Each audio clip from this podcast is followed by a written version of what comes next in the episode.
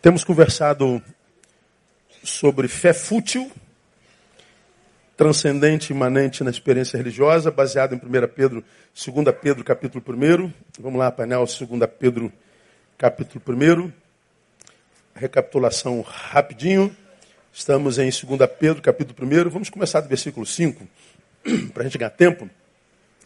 É, Pedro faz um prefácio de saudação e a palavra sobre a qual a gente tem se prendido é, e por isso mesmo, vós, empregando toda a diligência, acrescentai à vossa fé virtude, e à virtude a ciência, e à ciência domínio próprio, e ao domínio próprio perseverança, e a perseverança piedade, e a piedade fraternidade, a fraternidade amor. Então Pedro está falando que ao povo que tem fé, você que tem fé, glória a Deus, é dom de Deus, você foi abençoado por Ele. Acrescente a essa fé tudo isso aí: é, virtude, ciência, domínio próprio, perseverança, piedade, fraternidade e amor.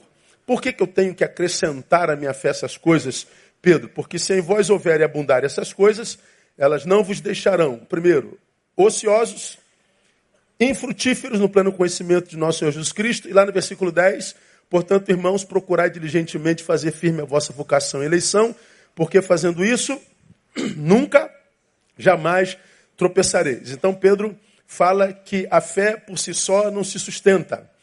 Diz que essa fé, que é uma dádiva transcendental, precisa ser suplementada pelo imanente, pelo humano. E diz que o que nos livra da ociosidade, como já tenho definido ociosidade de uma forma prática, quando nós nos transformamos no túmulo das nossas possibilidades, no túmulo dos nossos dons, no túmulo das nossas potências, dos, dos nossos talentos. Ou seja, há a potência em nós, mas a ociosidade não deixa a gente desenvolver. Vivemos aquém da nossa possibilidade. Nos livra da infrutividade, árvore sem fruto. Árvore que não dá fruto é árvore que a Bíblia diz Jesus corta porque não presta para nada.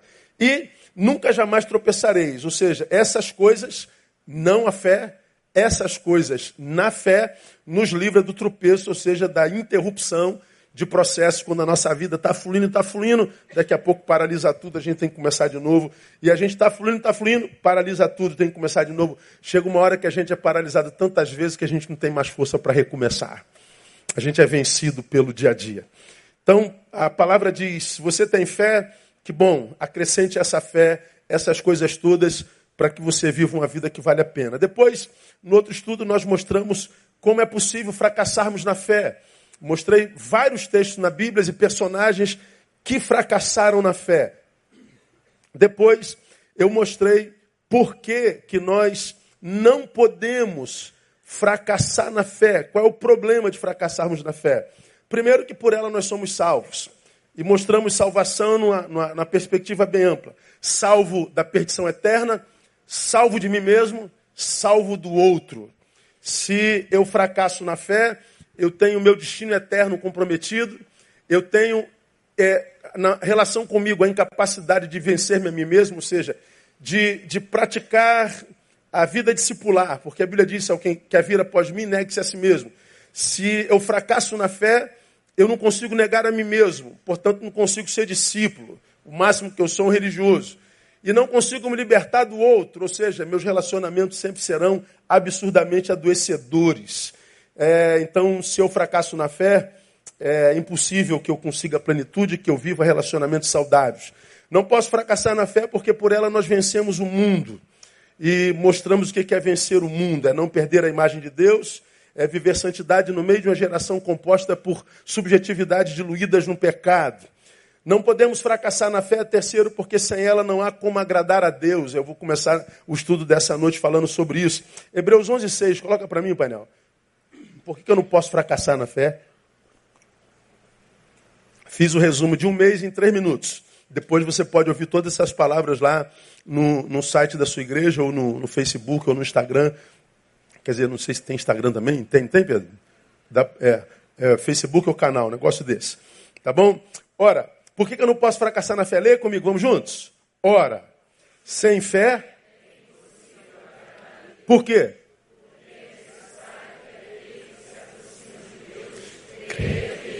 E dos que? Esse texto dá para fazer, só ele dá para fazer um estudo de um mês, não dá? Fala a verdade. Ora, sem fé é impossível. Impossível o quê? Agradar a Deus. Geralmente, quando a gente fala de fé, a gente fala de uma força que Deus nos dá para que através dela nos unamos a Ele para conquistar alguma coisa para nós. Então, eu estou doente, eu tenho fé nele que eu possa ser curado. Eu estou desempregado, eu tenho fé nele de que através dele eu possa conseguir um emprego. Meu casamento está doente, eu tenho fé nele que ele possa curar meu casamento. Toda vez que a gente usa fé, a gente usa a fé em direção a ele, mas quase sempre desejando atrair alguma coisa para nós. O texto fala de uma outra fé. Diz que é uma fé que tira a gente de foco. Sem fé é impossível agradá-lo. Não tem nada a ver com o que eu vou conquistar, com o que eu vou fazer, com o que eu vou ganhar. A única coisa dessa fé é que ela é fé para me transformar em alguém que o agrade. Diferente da fé dos evangelhos, não vale a verdade, irmão. Toda vez que a gente usa fé, a gente tem a gente como o alvo da sua benesse. Essa fé de Hebreus 6 fala de uma fé da qual a gente sai de cena e só entra em cena para se transformar em alguém que o agrade. Então, qual é o fruto da fé, que é fé de fato gerado pela palavra de Deus? É a fé que me transforma em alguém que precisa de muitas coisas e que deseja muitas coisas, mas acima de todas essas coisas deseja agradar ao Pai. Ele está dizendo que é impossível agradar ao Pai se não for através dessa fé. Bom, se eu fracasso na fé, eu estou dizendo o seguinte: me tornei alguém impossível de agradar ao Senhor. Algum problema para isso, pastor, só você pensar, raciocine comigo. Não está dito no Evangelho que a gente tem que orar dizendo que ele cresça e que eu diminua.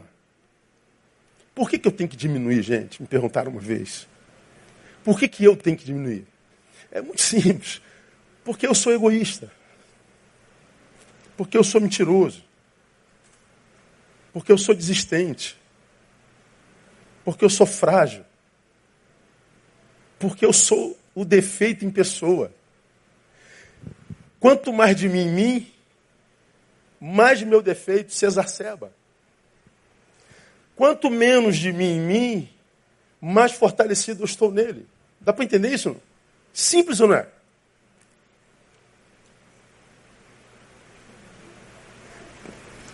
Agradá-lo é diminuir-me. Diminuir-me é ser capacitado para ser exaltado por ele. Aquele que a si mesmo se exaltar, será? E aquele que a si mesmo se humilhar? Se eu me humilho, quem é que me exalta? Ele. Então, quando a gente vive a fé, aquela que é gerada pela palavra, como diz o texto, essa fé diz: eu não vou usar Deus para extrair alguma coisa dele para mim, embora ela também sirva para isso. Mas, sobretudo, o que, é que essa fé faz? Ela me ajuda a ressignificar meus valores. Preciso sim de uma esposa, preciso de cura, preciso do emprego, preciso disso, preciso daquilo. E em Deus tudo isso existe. Ou não? Você acredita que em Deus há uma mulher de Deus para um solteiro, sim ou não? Há um homem de Deus em Deus para uma solteira, sim ou não? Há uma cura em Deus para alguém enfermo, sim ou não? Claro que há. Tudo nele existe, tudo nele se sustenta. Agora, quando eu me relaciono com ele e o que eu quero dele são essas coisas, eu estou dizendo que essas coisas são mais importantes do que ele. Ora, se são mais importantes do que eles, e Deus me dá essas coisas, é, Deus me afasta dele. Muitas vezes, Deus, porque me ama, me mantém na ausência dessas coisas para me ter perto. Pô, pastor, mas não seria maldade de Deus? Não, não, porque Deus sabe que mesmo para um doente, mais importante do que a saúde desejada é a presença de Deus. A presença de Deus é mais importante do que tudo. Então, se eu fracasso na fé, o que, que rola, pastor? Eu não consigo agradar a Deus. E o único prejudicado em não agradar a Deus é, sou eu. Porque eu não sei se você sabe, irmão, não sei se te disseram, mas Deus sem você fica bem aberto. Você sabia disso não? Me ajuda, catuca alguém. É, você, você não serve para nada não. Você, você é trapo de imundícia, diz a palavra. A Bíblia diz que ele reputa as nações como sendo menos do que o quê? Menos do que nada. Você não é nada, você é menos do que nada. Pastor, não aceite essa palavra não, porque você é menos do que nada. Se fosse, pelo menos é verdade. Estou ruim, está ruim para mim. Às vezes a gente, a gente acha com Deus, é, porque a gente não tem fé para lidar com o não de Deus e com as adversidades da vida, aí a gente se afasta de Deus, se afasta da igreja, se afasta da vocação, se afasta da razão pela qual nós nascemos, como quem diz, vou punir Deus com a minha ausência. Deus não me abençoou, só de raiva vou me afastar dele vai ver, Deus, o que é o Senhor sem mim. Pô, cara, chega a ser cômico, entendeu? Assim como, ou, Deus, eu, eu não vou pregar mais esse mês, pronto. É como que imagina Deus sem Neil, o que, é que Deus seria? Pelo amor de Deus. Neil, seu retardado, acorda, seu imbecil, né? A gente pune Deus, a gente acha que pode punir Deus com a nossa ausência. Quando eu me afasto de Deus, eu estou me auto-punindo, estou me auto-sabotando. Eu acho que é, eu acho que a nossa luta deveria ser, se ainda não é, em a gente conseguir ouvir de Deus aquilo que ele falou sobre Jesus, sabe? Tu és meu filho amado em quem me comprazo. Tu és um filho no qual tenho prazer. Ah, mas isso ele falou sobre Jesus Cristo, pastor. É mesmo. Ah, ah, deixa eu abrir aqui em Hebreus 11 junto com os meus é, companheiros do painel. E você já, já aprendeu isso aqui. Cadê o livro de Hebreus? Hebreus 11,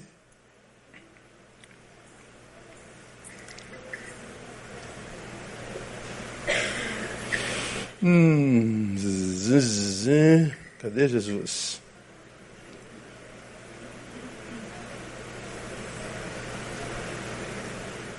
Arrancar da minha Bíblia, ó. Não, está aqui em algum lugar.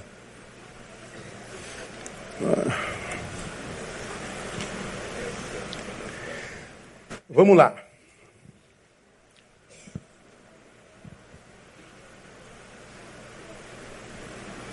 Bota o versículo 16, painel. Mas agora, desejo uma pátria melhor. Ele está falando de quem? É, a respeito dos que morreram na fé, como diz o versículo 13. Aí, é, esses que morreram na fé, sem terem alcançado a promessa, mas tendo visto a saudade de longe, confessaram que eram estrangeiro peregrino da terra. Mas agora, desejam uma pátria melhor, isto é, a celestial. Agora, olha que coisa linda, irmão. Pelo que também Deus, leia comigo, não se envergonha deles de ser chamado seu Deus, porque já lhes preparou uma cidade. Está falando de um tipo de gente que morreu sem alcançar a promessa, ou seja, gente que entre os homens foi tido e havido como fracassado, mas diz a palavra que Deus não se envergonha deles de ser chamado seu Deus. Deus está dizendo: que orgulho de vocês, meus filhos. A pergunta para a nossa reflexão, para a gente terminar esse tópico do fracasso na fé, é: o que, que Deus sente quando pensa em você? O que, que Deus sente quando pensa em mim? Nós somos a geração que se intromete na vida de todo mundo. Fulano devia ser assim, fulano devia ser assado, porque acho que fulano não pode fazer isso, ele não pode falar aquilo, ele não pode. A gente é especialista em defeitos alheios. Mas vamos olhar no espelho agora e pergunte ao cara do espelho: pô, cara, o que, que Deus sente quando olha para você? Eu acho que é, deveríamos viver de tal forma, a, é, ao invés de agradar homens, nós nunca agradaremos. No coração dos homens, nós mudamos a proporção das projeções que eles fazem sobre nós. Se você responde à projeção do coração humano, você é amado. Se você frustra a projeção do coração humano sobre você, você é odiado. De um dia para o outro. Por que, que eu não posso me preocupar com o que os homens pensam a respeito de mim? Porque neles nós mudamos o tempo inteiro. A opinião deles a nosso respeito muda o tempo inteiro. Agora, o que Deus sente por nós é igual o tempo todo. Quando a Bíblia diz que Deus é o mesmo ontem, hoje será eternamente, está dizendo, ah, o que, que Deus sentiu por você ontem? Amor. E o que, que Ele sente por você hoje? Amor. E o que, que Deus vai sentir por você amanhã? Amor, independente do que você faça. Como você já aprendeu, não há nada que você possa fazer para Deus chamar mais. Não há nada que você possa fazer para Deus chamar menos. Ele te ama do mesmo jeito. Agora, ah, embora o que eu sinta por ti seja amor, o que você gera em mim é tristeza ou alegria. Eu te amo do mesmo jeitinho. Mas alguns de vocês diriam, Senhor, me dão tanta tristeza. Eu te amo do mesmo jeitinho, mas alguns de vocês eu tenho tanto orgulho. Aí a gente vai para o salmo que a gente adora, né? Ah, entrega o teu caminho ao Senhor, conclua para mim. E ele? Tem algum crente que não conhece esse versículo? Não existe. Nós conhecemos na Bíblia mormente as promessas. Já falamos sobre isso aqui. Qualquer versículo de cor. Diga um versículo aí. O que o versículo que você vai falar para mim é promessa. Porque. E todas essas coisas? Promessa.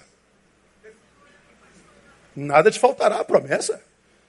Pode citar. Você pode citar tudo. Mil cairão ao meu lado. Deus é nosso refúgio fortaleza.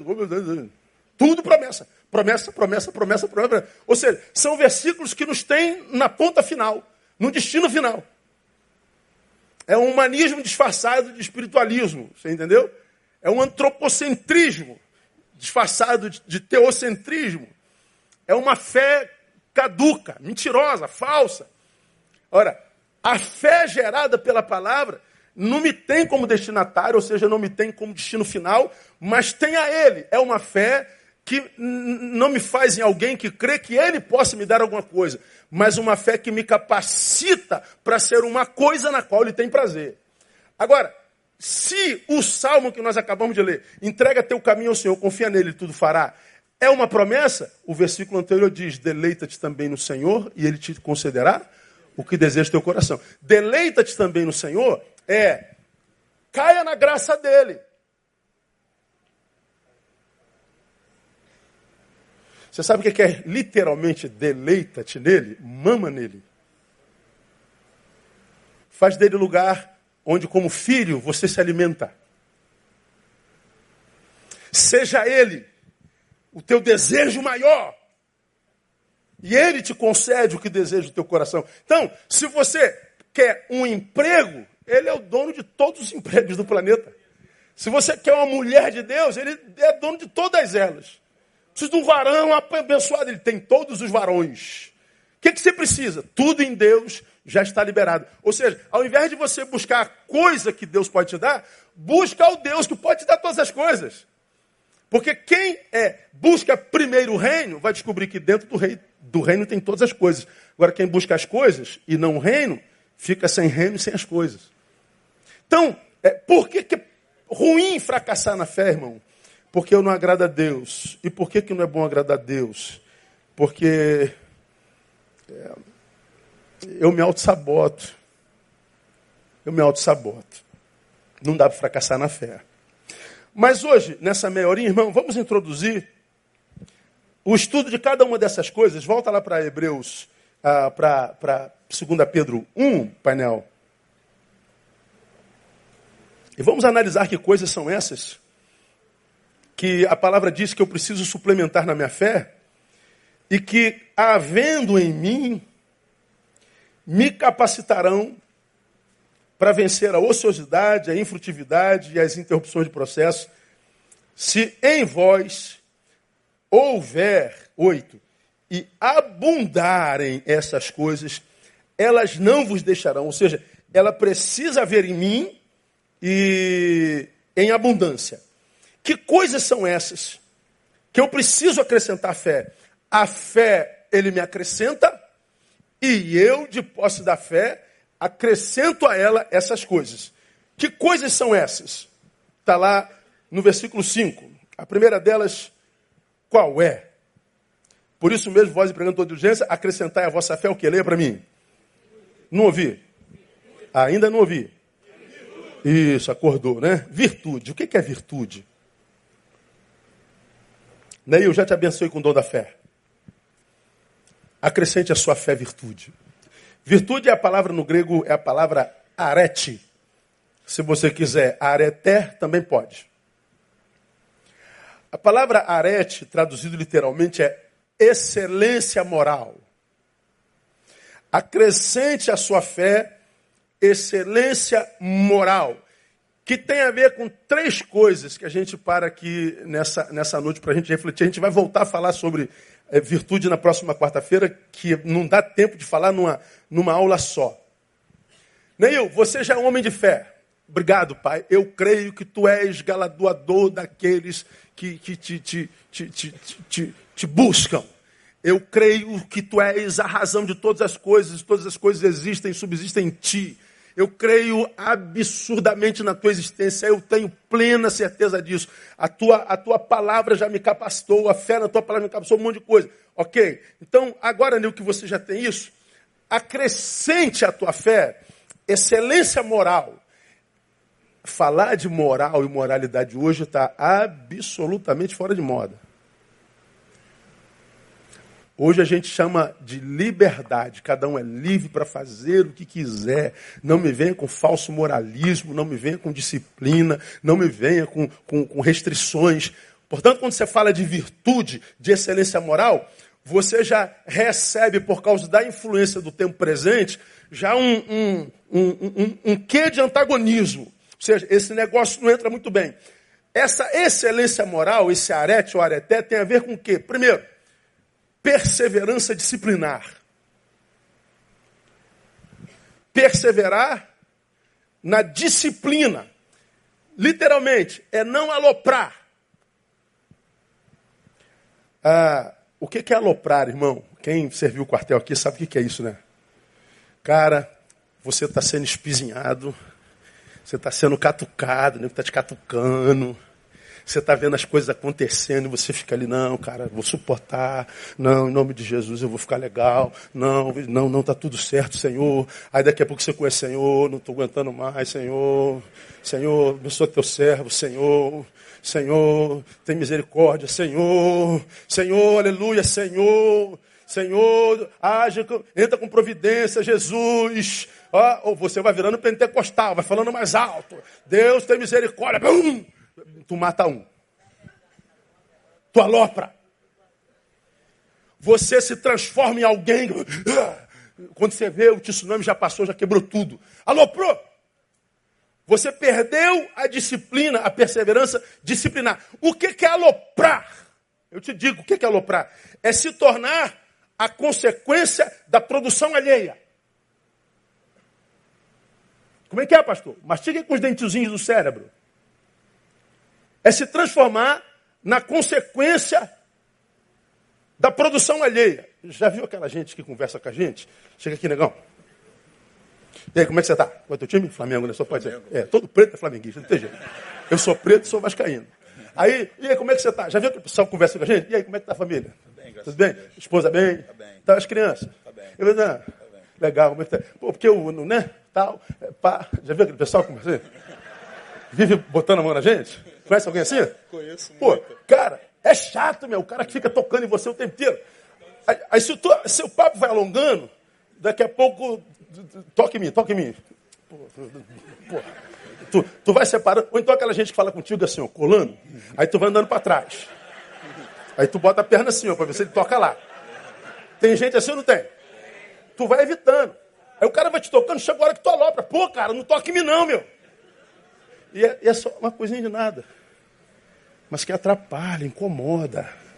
Aloprar é me tornar na consequência da ação ali. Por que, que eu aloprei com ele? Porque ele está tocando em mim. A minha reação é a consequência do toque dele. Deu para entender, cara? Por que, que eu estou me afastando? O meu afastar de ti, a minha evasão, é consequência da tua invasão. Obrigado, flamenguista.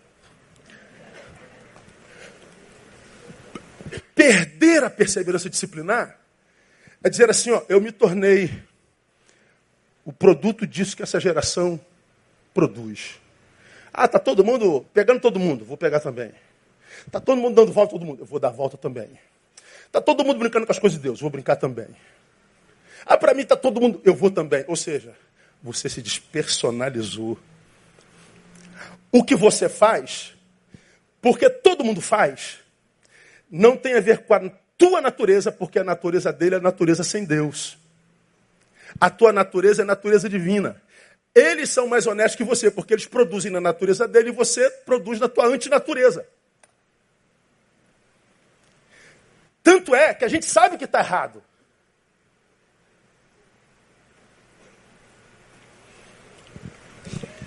Acrescentar virtude é excelência moral, é saber que esse tempo presente nesse mundo que jaz no maligno, tenta mudar a minha natureza. Portanto, eu é que tenho que lutar contra esse embate que quer mudar a minha disciplina, a minha conduta, o meu dia a dia, que quer me transformar na consequência deles. Ou seja, quer me des personalizar. Portanto, excelência moral tem a ver com perseverança disciplinar e tem a ver também com o quê? Com manutenção da personalidade. O que, que é a manutenção da personalidade? É simples. É não ser parte da massa que foi contaminada por um pouco de fermento. Não está escrito na Bíblia que um pouco de fermento faz o quê? Leveda toda a massa. É ser parte da massa que diz: fermento, você não vai me contaminar. É dizer, portanto, que, que na massa ainda há uma subjetividade consciente. Cara, isso é muito. Isso é, a, Bíblia, a Bíblia é um negócio assim fenomenal. Eu olho assim para essa geração, aí sento nas redes, por exemplo, você sabe que eu sou inimigo delas, mas é coisa minha. A produção é mesmo, todo mundo se exibindo. Uma felicidade, um intelectualismo. Aí pensa, pensa uma daquelas felicidades, intelectualismo. Desliga a rede, vai ver a vida particular. Aí, por exemplo, pense em alguém que você conhece nas suas redes, que vive se exibindo, mas que é um Zé Mané. Vê se você consegue trazer alguém lá. Consegue trazer alguém na cabeça? Alguém traz alguém na cabeça? Que tu sabe que é um Zé Ruela, mas na rede todos nós lembramos. Todos nós lembramos. Ele que é um Zé, está exibindo, ele está crente, está abafando lá de lá, mas todo mundo está sabendo, pô, vai ser uma vida toda embaraçada toda enrolada. Dá conselho para todo mundo, mas o conselho não serve para si. É uma desconexão existencial total. Ele ele está no meio da massa, totalmente diluído por ela. Como eu preguei domingo, ele entrou na massa, subjetividade dele. Ele é sugado. Sobe nada dele, senhor. O pouco de fermento leva a massa toda e leva ele que diz que tem fé, leva ela que diz que tem fé, leva eles que dizem que tem transcendência, mas quando a Bíblia diz que eu tenho que acrescentar virtude, é dizer o seguinte, Neil, não tem como viver longe dessa raça humana. Não tem como viver longe da massa humana. Eu tenho que passar pela universidade. Eu tenho que jogar um futebolzinho sábado de manhã. Eu tenho que frequentar a igreja. Eu tenho que, que, que, passar naquela fábrica, naquele escritório todo dia. Não tem jeito. Eu não posso virar um ermitão. Eu tenho que passar por isso. E a gente só vê gente deformada. A gente só vê valores desconstruídos. A gente só vê realidades não vividas. Meu Deus, o que, eu faço, pastor? Tenho vontade de sumir. Não dá. Acrescenta virtude na sua fé. E você vai passar pelo meio da massa que foi levedada, deformada por um pouquinho de fermento, e você vai dizer quando o fermento estiver chegando. Não. Aqui na massa, aonde eu sou, não vai haver totalidade, não, porque no meio dessa massa tem um alguém que tem subjetividade não diluída. Isso se chama personalidade. Virtude é, é, é, manutenção da personalidade. É dizer, portanto, que na massa tem subjetividade de consciência. É dizer que nem todos na massa se diluíram. Olha, é dizer que na massa tem personalidades tão fortes quanto o fermentozinho único que leveda todo mundo. Um pouquinho de fermento. Leveda a massa todinha. Virtude é acrescentar disciplina que diz: é fermento. Estou vendo que tu és poderoso. Mas eu quero te dizer que no meio dessa massa tem gente que é tão poderosa quanto você. E você vence o fermento que quer deformar a tua vida no poder de Jesus Cristo, irmão. Isso é coisa de Deus. Dizer que a massa tem personalidade tão forte quanto o fermento que contamina tudo. Ou seja, personalidade. Agora, o que a gente vê hoje?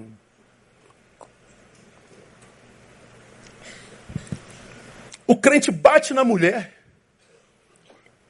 Mas quando chega na igreja, ele quer tirar uma de santo. Ele espanca a mulher em casa, aquele escândalo todo, aquela vergonha, todo mundo sabe. Na igreja, paga de santo. Cara, paga de santo na igreja, mas deve a Deus e o mundo. Já te pediram, pediram dinheiro emprestado na igreja não te pagaram?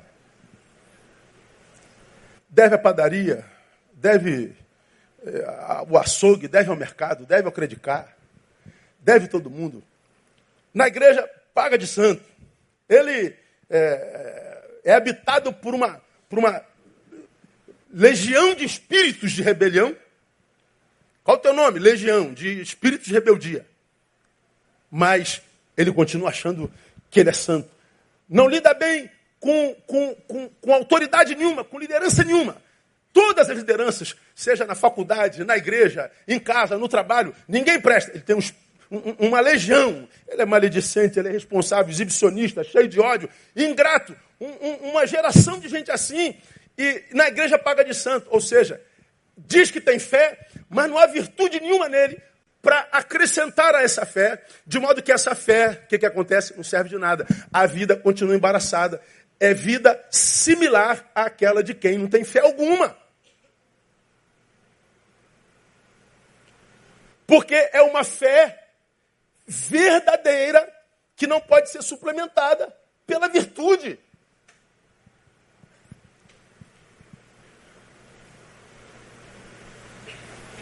É difícil viver o evangelho assim. Aí me pergunta, pastor, por que, que tanta gente sai da igreja? Sai da igreja porque a igreja, primeiro, é composta por gente assim. Gente assim configura uma igreja que não pode ter saúde. E gente assim jamais ficaria numa igreja saudável, porque ele não suportaria a palavra que o confrontaria o tempo inteiro.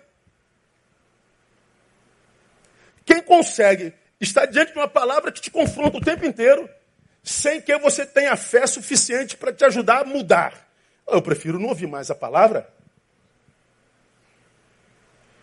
Então, quando a Bíblia fala de acrescentar virtude, fala de excelência moral, que tem a ver com perseverança disciplinar, tem a ver com manutenção de personalidade, tem a ver, portanto, com caráter. A psicologia diz que caráter é a soma de nossos hábitos, virtudes e defeitos. A filosofia diz algo bem parecido. Mas uma, há uma fala de Aristóteles muito interessante, que diz assim, ó, não existem, ou não existe virtude nata, ou seja, que tenha nascido conosco. Todas as virtudes, ou a virtude é adquirida pela repetição de atos, que gera costume. Esses atos, para gerarem virtudes, não devem desviar-se nem por falta, nem por excesso. A virtude consiste na justa medida, longe dos extremos. Então o que, que ele está dizendo? Ah, você nasce cru. A virtude não é inato. Ela vai desenvolver-se em você através de hábitos que viram costume. A forma como você foi educado. A psicologia social diria que cada um de nós é produto do meio. A forma como você foi criado te ajuda a diagnosticar a vida. Por isso cada um vê a vida de forma diferente. Nossos valores são diferentes. Nós somos produtos de meios diferentes. Nós somos resultado de encontros com pessoas diferentes. Cada um vive no hábito. E ele está dizendo que a virtude vem pelo hábito, que vira costume. Agora, a virtude, a verdadeira, ela nunca pode ser tomada por excesso. Nem excesso de, de, de, de, de positividade e nem de ausência dela, de negatividade. A virtude, ela se, é, ela se, ela se mantém no caminho do meio. Ou seja, a virtude está sempre no caminho do meio. Aí pense, raciocine. Hoje nós vivemos numa sociedade absurdamente polarizada, sim ou não? Eu acho sim uma coisa maluca. Das eleições passadas para cá, alguma coisa aconteceu na psique da nossa humanidade, da nossa nação. Todo mundo vivendo em torno do governo. Os que apedrejam e os que passam a mão. É como se não tivesse outro assunto. Onde você vai, só se fala disso. Nós nos prendemos disso. Direita e esquerda. Polarizado. O texto diz que a virtude anda no caminho do meio.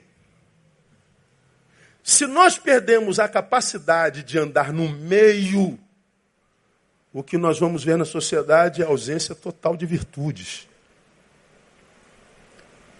Da prática da moral, da disciplina, do ético, do correto. Nós vamos viver exatamente o que a gente está vendo aí. Essa incapacidade de que, porque adoecemos tanto, a gente não consegue confiar em mais ninguém e em coisa alguma. Onde a solidão é quase uma imposição para se manter saudável. Por quê? Porque nós perdemos a capacidade de andar no caminho do meio. Bom, isso é o que diz Aristóteles. Mas Aristóteles foi mesmo quem disse isso? Bota para mim o painel. Olha que coisa interessante. Eclesiastes 7, 16, 17.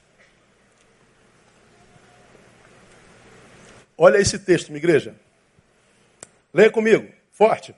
Não sejas demasiadamente justo, nem demasiadamente sábio. Por quê? Te destruirias a ti mesmo. Olha o que, que o texto está dizendo. Você é justo? Não seja demais também, pô. Você é sábio? Oh, baixa um pouquinho a bola aí, meu. Por que você se destruirias? Ele está dizendo quem é justo demais, quem se diz sábio demais, ou seja, ele se torna intransigente, ele se torna é, impaciente, e ele está dizendo, você se destruiria. Mas olha o versículo seguinte. Não sejas demasiadamente o quê? Ímpio, nem sejas. Por que morrerias antes do teu tempo? Diz que eu não devo ser justo demais e nem ímpio demais. Eu não devo ser sábio demais e nem tolo demais. Neil, caminho do meio. O justo demais, se ele não vive na fé, ele vira um juiz. Ele vira um intransigente, um impiedoso. Se ele é tolo demais, ele não ouve mais ninguém ele vira um hedonista, ele vira um fútil, um pífio. O que, que a palavra diz? Anda no caminho do meio. Busca a justiça, mas usa um pouquinho de misericórdia. Ele deu uma pisada na bola. Pô, mas tá tranquilo. Ó, vamos cuidar do cara. Não precisa matar, pô. Se é sábio, é, mas se você estiver diante de alguém que não é tão, Fique em silêncio, tolera um pouquinho. Deixa ele se sentir um pouquinho. Não precisa ridicularizar, humilhar. É o caminho do meio. Ora, quando a Bíblia diz que eu tenho que acrescentar a minha fé virtude, do que, que a Bíblia está falando? Está falando que eu preciso ser coerente. Eu tenho que usar de coerência. Ou seja, eu não posso pegar a minha fé e jogar na cara de todo mundo, dizer que a fé deles é errada e que se não crer como eu creio. Não, ele crê diferente de você, está tudo certo, irmão. Vamos tomar um cafezinho. Dá para falar de fé não hoje? Vamos falar de quê? Vamos falar, vamos, sei lá o quê, pô. Mas não perde a pessoa, não perde o amigo. Não perde a amiga, não perde o parente. Não perde o amor do pai, da mãe, do irmão. Deixa de ser chato. Agora continua pensando comigo. Se a virtude está no caminho do meio, e a sociedade já está quase toda deformada, polarizada, os valores foram totalmente mudados, o que, que a gente faz? Primeiro analiso todo, porque uma geração que foi completamente incapacitada de viver no caminho do meio, porque polarizada, ela se perdeu. Como que uma geração inteira, uma sociedade suporta tendo se perdido? Ora, eles têm que mudar os valores para justificar a conduta. Por exemplo, vou tocar num tema chato aqui, eu sei que dá briga, mas vou tocar. O tal do aborto, por exemplo. Pensa comigo. Há quem seja a favor, há quem seja contra. Pastor, sou a favor ou contra? Sou contra de qualquer jeito, todos os jeitos. Só que hoje, como nossos valores adoeceram, há quem use a Bíblia para autenticar o aborto. Há quem inventa um monte de desculpa para autenticar a morte do bebê, o assassinato do bebê. E a gente poderia pensar um pouquinho só. É questão, é, nem eu raciocinando, tá? Você não precisa concordar comigo, não. O discurso das abortistas, inclusive os evangélicos pelo direito ao aborto, dizem assim: o aborto é uma questão de saúde pública. O corpo é da mãe. E a mãe decide sobre o seu corpo. E tem mulheres morrendo, fazendo aborto. E ela é criminalizada. É saúde pública. Então, em nome da saúde pública, mata-se o bebê. E a mulher devia ter direito, porque ela é dona do seu corpo. É. Agora pense comigo, irmão. Se eu só penso na mãe, pense só. Se eu só penso na mãe, só pensar na mãe, é pensar em alguém que poderia usar o direito que tem sobre o seu próprio corpo para impedir que outro corpo entrasse no dela. Tem jeito de impedir de um bebê entrar no corpo da mulher, sim ou não? É um jeito só ou vários? Vários. O corpo é meu, correto? Então, use o direito que você tem ao teu corpo para impedir que outro corpo entre lá. Pensar na mãe, portanto, é o quê? É pensar sobre alguém que tinha o direito sobre o seu corpo para impedir que outro corpo entrasse lá. Mas quando nós pensamos no bebê, nós pensamos em alguém de quem queremos tirar o direito de ficar lá. O bebê não pediu para chegar lá. Eu quero direito sobre o meu corpo para tirar o bebê, mas o bebê já é um outro corpo. Que eu permiti entrar no meu. Uma vez que eu permiti entrar um corpo no meu, sobre aquele corpo eu já não tenho direito. Mas aí a gente diz, é uma questão de saúde pública. É, que a gente usa como discurso para cometer o assassinato de um bebê. Poderia dar um monte de exemplo, questão de gênero, é, questão de famílias modernas, um monte de coisa. Tu pega, tu pega o feminismo, que é um movimento pertinente quando nasceu, que lutava pelo direito, igualdade, legítimo. Hoje o feminismo moderno faz a professora fazer cocô na rua.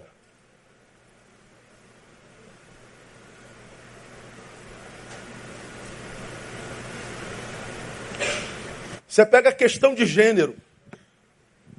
E eu acho que o hétero e o homem e o homo devem ser respeitados igualzinho. Mas há uma banda que faz é, é, é, é, como dá o nome, fugiu a palavra. Que faz protesto colocando crucifixo no ânus. A gente vai para os polos desequilibrados e desequilibrantes. Que a gente não consegue mais andar no caminho do meio. Como eu tenho falado aos irmãos, tese e antítese. Que existem para promover um diálogo que faça com que eles desapareçam, se transformem em síntese. Só que nós somos tese e antítese porque não dialogamos sem possibilidade de síntese. Ou seja, no, no, no tempo polarizado, a tese é superestimada, a antítese superestimada. Numa sociedade saudável, a tese e a antítese somem e aparece uma síntese. Porque a tese e a antítese, equilibradas, dialogam. Dá para entender, não? Ora, o que, que é a virtude, irmão? A virtude é essa capacidade de, em sendo tese, estar preparado para desaparecer. Em sendo antítese, está preparado para desaparecer. Para quê? Em nome de uma síntese. Só que o da direita está absolutamente certo, o da esquerda absolutamente certo. Não dialogam. Nós estamos nos matando. Um no afeto do outro. Estamos nos agredindo, estamos ameaçando de morte e a gente está precisando fugir. A gente está se tornando incapaz de viver. E isso tudo acontecendo aonde? No maior país cristão do planeta. Um país de fé. Que fé é essa que nós cristãos vivemos no mundo? É a fé sem virtude. Então vamos lá, dez minutos. Virtude como perseverança disciplinar, manutenção da personalidade de caráter. Isso tudo quer dizer o que, portanto, irmão? Que a fé cristã, em absoluto, não se resume a crença num punhado de regras ortodoxas. Milenismo, milenismo, teologia, supralapsarianismo, predestinação, que os teólogos adoram, blá, blá, blá, blá, blá, blá, blá, blá, blá, blá, blá, blá, blá, blá, blá, blá, blá, e a gente discute, discute, discute, e no final da discussão toda pergunta assim, se nós não soubéssemos nada disso, perderíamos o quê? Bom, depois de tudo que eu ouvi, o que, que eu faço com a minha ansiedade?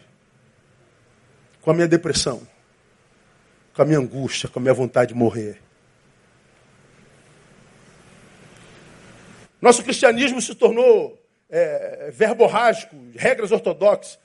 A, a fé do evangelho, que é suplementada pela virtude, ela impregna o ser da pessoa e capacita essa pessoa para vencer os frutos desse velho homem que vive polarizado, dessa tese cheia de razão, mas incompetente para desaparecer, ou dessa antítese cheia de razão e incompetente para desaparecer, que como ninguém desaparece, o que precisa aparecer não aparece de jeito nenhum. Então ficam dois doentes, o de lá e o de cá.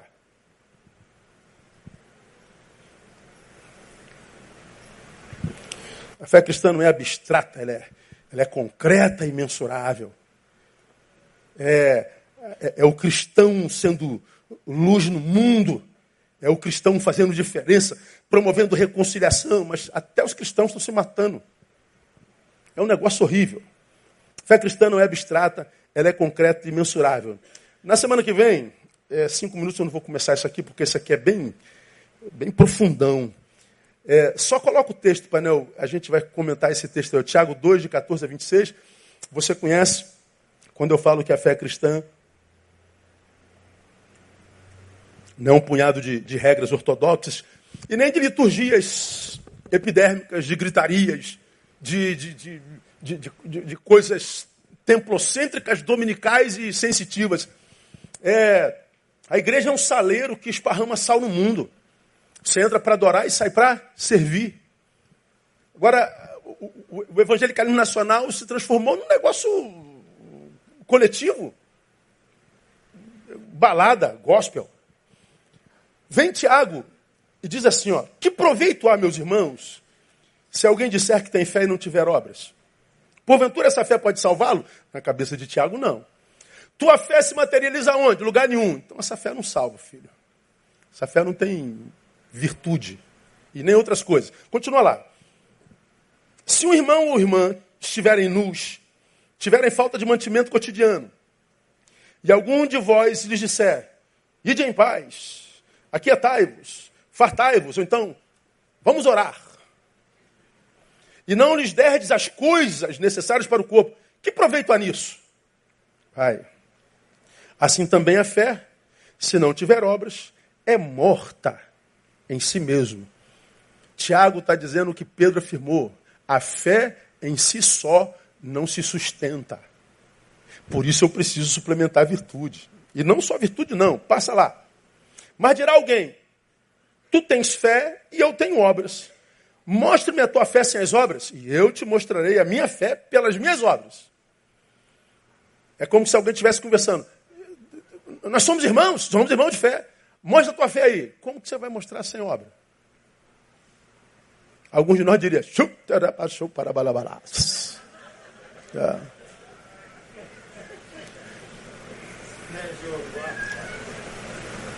Eis que te digo.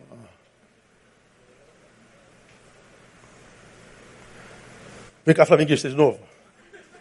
Vou pagar, teu sorvete hoje, mano. Aí tá aqui, sobe aqui, sobe aqui. Aí tá pior do que eu para subir, sentiu, né, mano? Ó, o negão tá aqui. Joelho de fome, negão. O negão tá, tá morrendo de fome. Aí tá aqui o filho de Deus passando necessidade, morrendo, com frio, ferido, sangrando. E eu tô aqui na igreja. Não dá mais para viver sem ti, sem tua presença.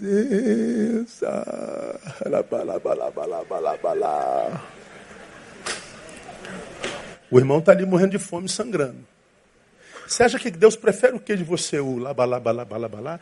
Ou você pare o culto e sare o sangue do irmão? Ou você acolha o frio do irmão? O que você acha que glorifica mais a Deus? O samaritano imundo que para para curar a ferida ou o sacerdote e o levita que vão para o culto e não fazem nada? Então, se, se, se, o meu culto, irmão, não se materializa na necessidade do meu irmão, ele está dizendo, essa fé aqui, essa fé não salva, pô. E o cara está dizendo lá, me mostra a tua fé sem obra. Ah, não, isso não é fé não, filho. Eu te mostro a minha fé pela minha obra. De frio tu não vai morrer, negão, enquanto eu estiver aqui. De fome tu não vai morrer, negão, enquanto eu estiver aqui. Dá para entender isso? Obrigado de novo, cara. Come a coxinha lá na cantina, precisa da minha conta. flauda aí, flauda aí, pela ajuda.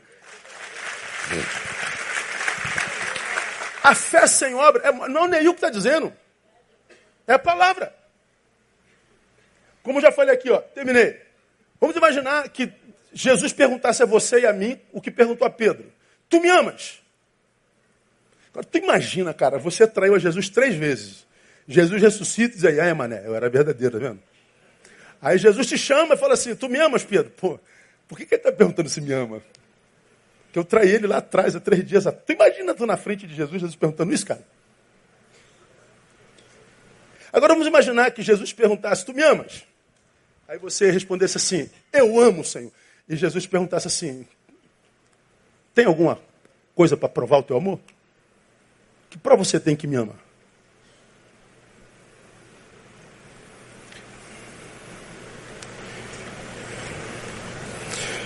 A maioria de nós não tem.